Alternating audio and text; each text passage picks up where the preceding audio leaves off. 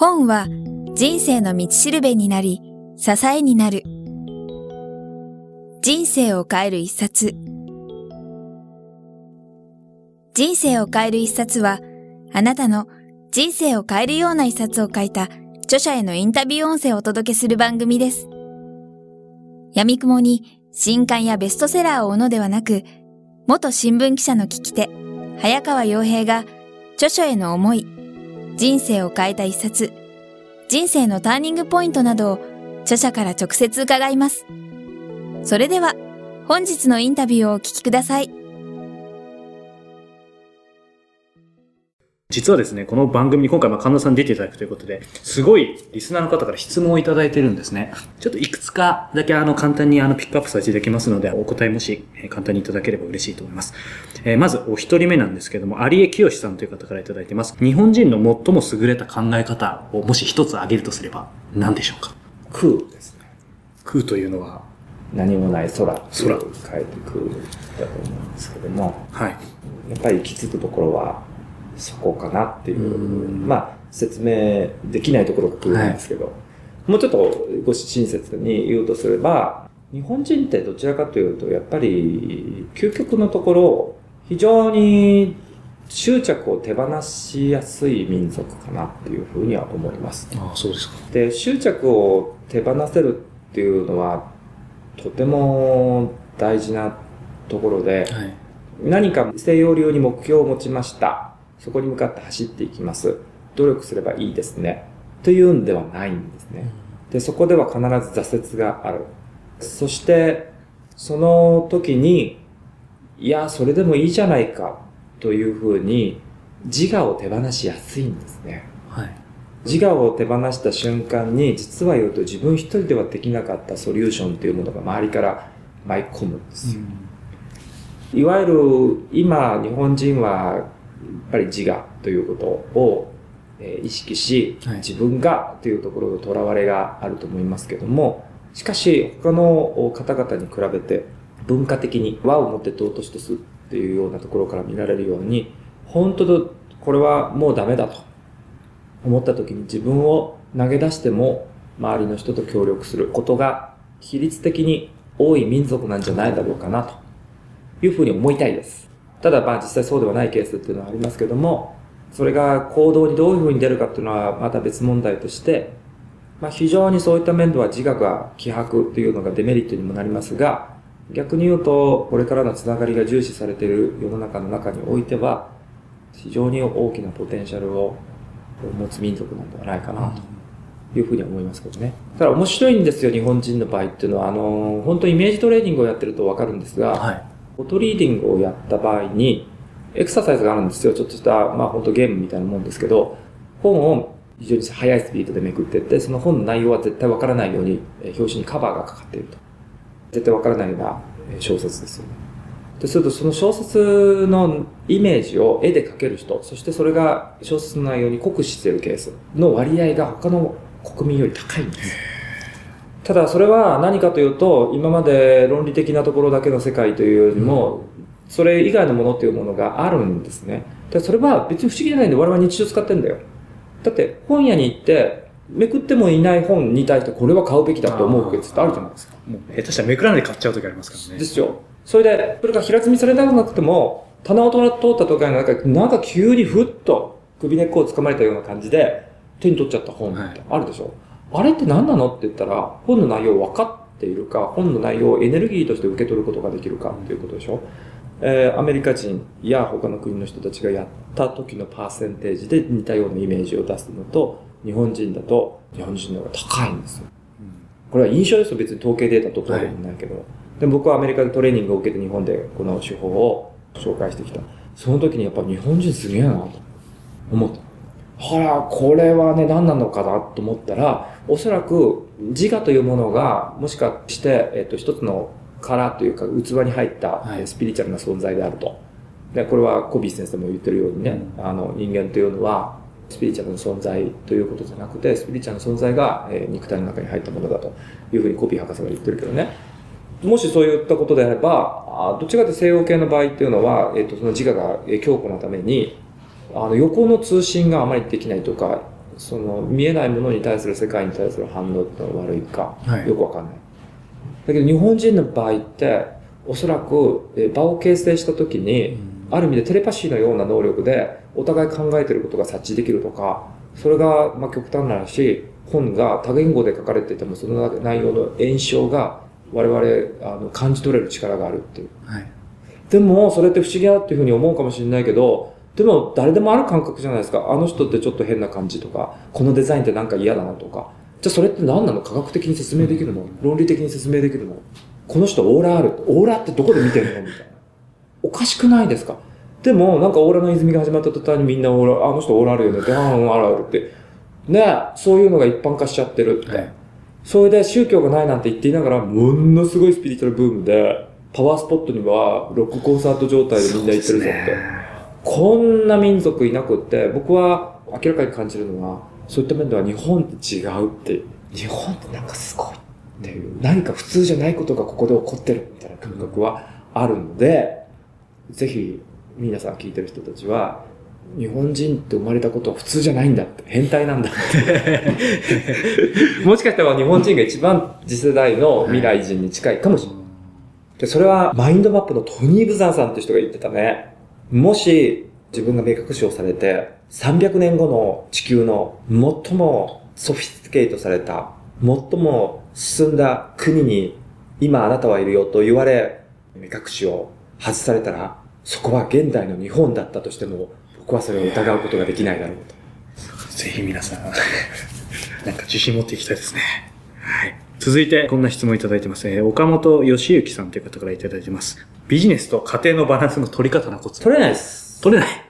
はい。だから僕、この本の中では取ってくださいって一言も言ってないいです。書てないですね。はい。そういうもんだっていう話をしてる。で取ろうとしたって、だってやっぱり何か物事を成し遂げるっていうのは、アンバランスな状況の時に、無理やりやんないとダメなんです。バランスを取ろうとしてたら成功はありえないわけですよ。正直なところね。よほど、昔からの財産があったりとか、よほど、えー働かなくても食べていけるとか、そういうケースは別です。そこまで豊かになると。でも今度そうすると、子供さんが結構大変なので、はい。子供さんは、イギリスではやっぱりそうですよね。イギリスではやっぱり裕福なところはみんな、あの、小さいとこから、あの、ボードスクールに入れられると。はい。なぜって言ったら、家にいると、えー育たないからです。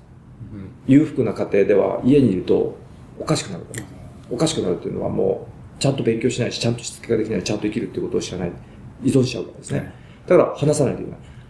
だから、よほど恵まれた家庭ではあり得ます。もうすでに親が財産に気づいちゃった場合。で、親が財産に気づいた上に、親がいろいろつまずいた上に、そしてその結果子供が親のようにはなりたくないなと思いつつ、バランスをとってっていうのはあり得ます。だけど、相当それは恵まれたケースであって、恵まれていれば恵まれているで、また別の課題がありますんで、だバランスを取ることは残念ながらできません。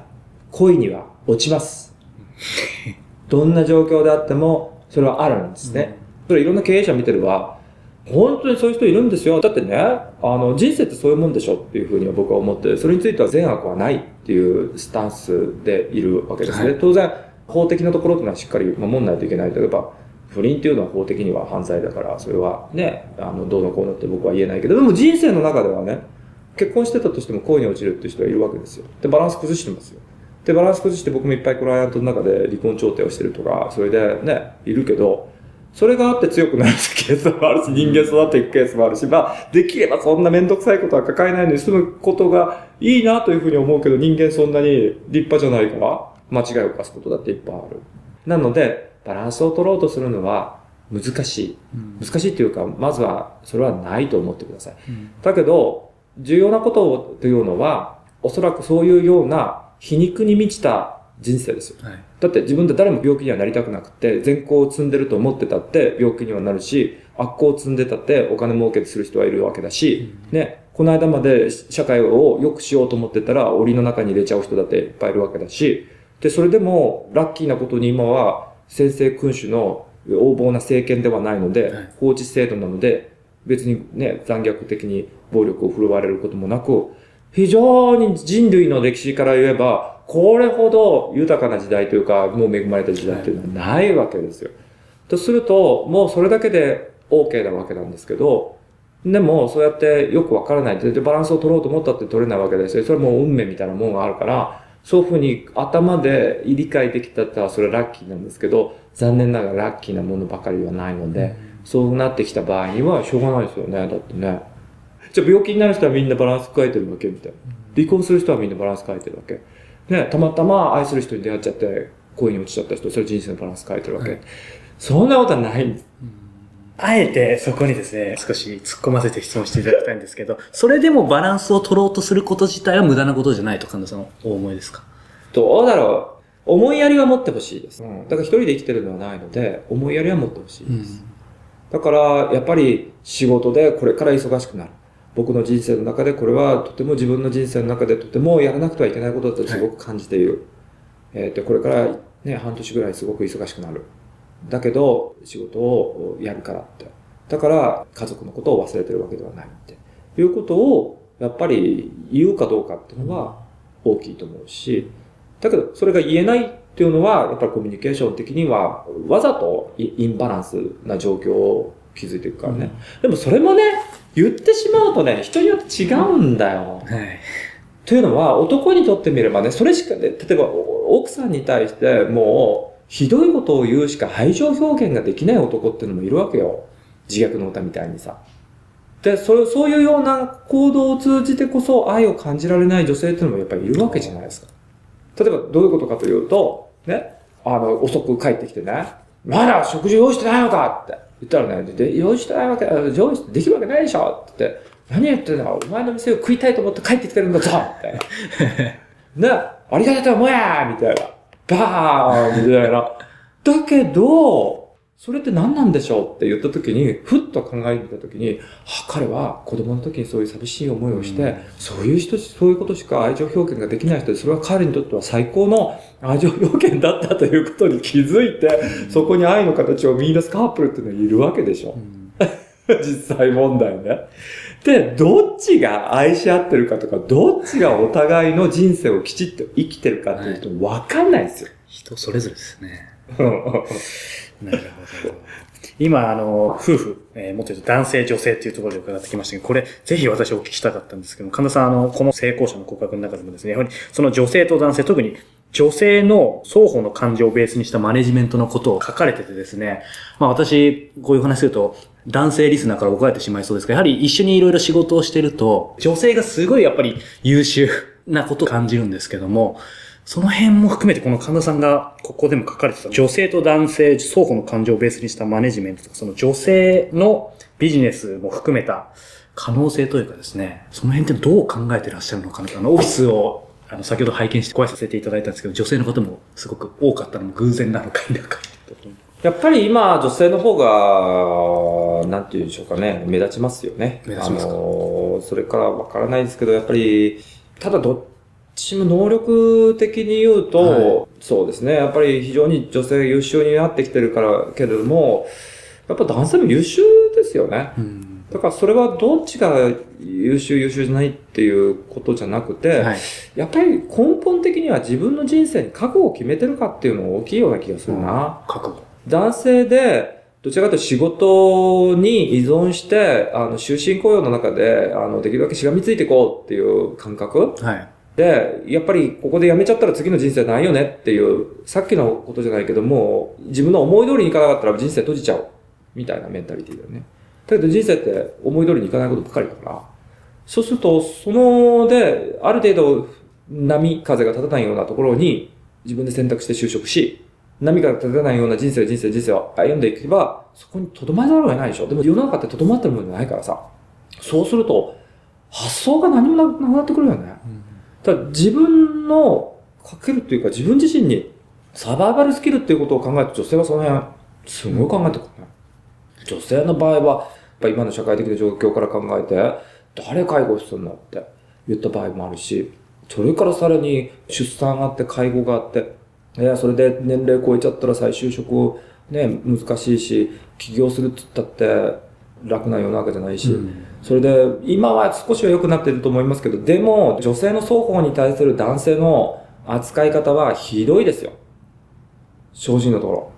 女性だっていうだけで、やっぱり年代的によっては、あの、下に見るとか、安く雇えると。だから主婦だから、あなた主婦のあお仕事でやってるんだから、お金こんなにいらないよね、的な、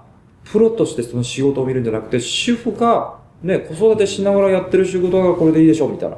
いうようなものが常識として世の中的に蔓延しちゃってるっていうのは、おそらく他のえ諸国にはないこと。で、これは、あの、日本人としては相当な損失かとは思います。だから女性はその辺、やっぱり辛いと思いますよ。どちらかというとね。今までではね。今までは。これ面白くてね。だから僕は、まだそういうような状況を考えると、女性が、40代の女性が20代、もしくは40代の女性が自分の子供たちが働きやすい環境に女性がいられるように、新たな女性のためのいくつものビジネスモデルができてこないといけないんじゃないかっていうような話を、それでそういった社団を作ろうかなっていう話をチームでやったことがあるんですけど、女性の言葉はね、何だと思います？いらない。それが必要なのは男性です。要するに男性は一度道が崩れたら立ち上がれる人が少ない。で、これからは女性はもうそういうことを分かってるから、もう一人で生きて覚悟はあるし、一人でいろんなスキルをやって、社外にはネットワークがいっぱいあるから、なんとでもなるんですよ、自分が稼ぐだけで。で、まあ確かに母子家庭って言ったら食えないってことはないからね、今の手厚い方の中で。だけど男性がそれやられちゃうときで、じゃあそれって一体何なの？って言ったら、やっぱり社会的にまだ守られてる存在。まだね。ということはあるんじゃないかな。だから中国あたりに行くとね、起業家の数も女性が結構半々ぐらいじゃないかな。はい。で、成功者って言われてる、いわゆる富裕層の中の女性の割合も非常に高いですね。それに比べると、日本社会は勘弁してくれというレベルだと思うけどね。えーありがとうございます。最後の質問いただいてます。大西さんという岐阜の方からいただいてます。これまで気づいた全てをリセットして18歳からやり直すとしたら、どんな道を歩まれますか？ということでいただいてます。あのー、18歳に戻らなくても、はい常にリセットです。まあ今の話じゃないですけど。本当そうだと思います。18歳に戻ったらいいかというとそうではなくて、本当に今の時代は誰もが一瞬一瞬でリセットをしていかなくてはいけない。特に今年あたりは相当なリセットを迫られる方が多いんではないかなというふうに思います。ただ、18歳に戻れたら、戻りたくないな。戻れないですか？はい。なんででしょうね。やっぱり今のがまっていうことっていうか、裏切られた人も含めて、それから出会った人、裏切られた人、喧嘩した人を含めて、一人一人がすっごく大切です。で、そうなってくると、18歳に戻ったらその大切な人を失ってしまう。そうですね。全部、全部なくなってしまうんですもんね。今日のこのインタビュー聞いて、この日本人の成功法則含めて、まあ、神田さんのご著書もまた読んでみたい、実際神田さんに会いたいという方もたくさんいらっしゃると思うんですけど、改めてですね、この本の中でも、まあ、2015年が、まあ、一つの大きな転換期というふうにおっしゃってましたけども、今年2011年でも、あと4年、まだ4年って言ってもあっという間だと思うんですけど、まあ、私たちに向けて一言、まあ、メッセージというかアドバイスというか、もしいただけるとしたらそうですね。2015年にはもう、えっ、と、世の中変わったなっていうことが多くの人が認知できる時代に入っちゃってるんで、実際問題変わるのは2012年で、はい相当変わりますね。あだから今までの概念、資本主義の概念も含めて、えーあの相当、えー修正が迫られると、えーいうふうに思いますので、ぜひ、やっぱり未来がどういうふうになるかっていうのは、相当明確になってきてますので、あぜひそれをね、皆さんクリアにイメージしていただくと、自分たちが何をやればいいかっていうのは相当明確に分かってくると思います。でそれは単純に自分たちがじゃなくて、自分たちが今やらないと、えー次の子供たちに対する影響力が非常に大きい。なので、あのぜひそれはですね、精一杯というわけじゃないですけど、じゃあ何をすればいいのかっていうと、本当に周りの人のために何かできる小さなことをはいやってあげるっていうのが本当ベストですから、うん。でそんな難しい話でもなく、ぜひ、あの、自分がハッピーになるためには周りの人のために何か一つえー小さなところでやってあげるということが、実を言うとそれが一番未来に近い、えー方法なので、それはぜひ仕事を通じて、はい。自分の仕事が何につながっているのか、自分の仕事がどういう未来につながっているのか、自分の仕事がどのような豊かな社会を築く礎になっていくのか、その辺をですね、考えながら小さなところからやるというのがいいんじゃないかなと思いますね。はい。ありがとうございます。今日は人生おかりです。112人目のゲストとして、理白社から発売中の父から子に語る日本人の成功法則、著者の神田正則さんにお話を伺いました。神田さんどうもありがとうございました。どうもありがとうございました。